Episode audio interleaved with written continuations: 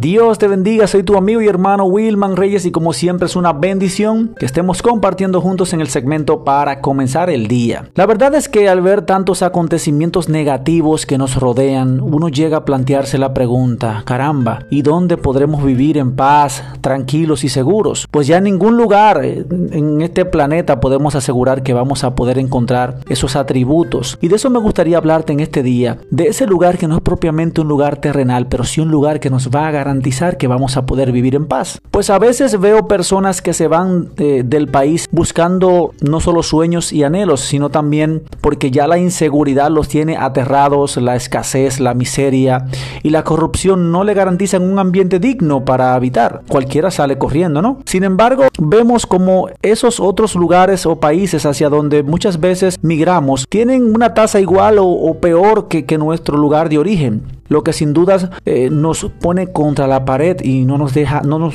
no nos deja actuar, ¿no? Ahora bien, pero más allá de, de todo este ambiente sombrío y poco alentador que nos rodea, aún, aún tenemos una esperanza, gracias a Dios. Aún hay un lugar en el cual podemos habitar seguros, confiados y en paz. Pero mejor aún un lugar hacia donde no hay que migrar, sino que está aquí cerca de nosotros, a una simple decisión, y es al abrigo del Altísimo. Y quiero leerte el Salmo 91, un salmo que nos alienta, que nos da fuerza, que, que nos da confianza. Dice Salmo 91, el que habita al abrigo del Altísimo morará bajo la sombra del Omnipotente. Diré yo a Jehová, esperanza mía, castillo mío, mi Dios, ¿en quién confiaré? Él te librará del lazo del cazador, de la peste destructora, con sus plumas te cubrirá, y debajo de sus alas estarás seguro. Escudo y ardaga es su verdad. No temerás el terror nocturno, ni saeta que vuele de día, ni pestilencia que ande en la oscuridad, ni mortandad que en medio del día te destruya. Gloria a Dios por ese salmo tan maravilloso que nos recuerda que al abrigo del Altísimo es donde tenemos la seguridad, en donde tenemos paz. Y ciertamente yo sé que vendrán circunstancias. El Señor ha prometido, pero el Señor ha prometido que estará con nosotros si nosotros siempre estamos con Él y en Él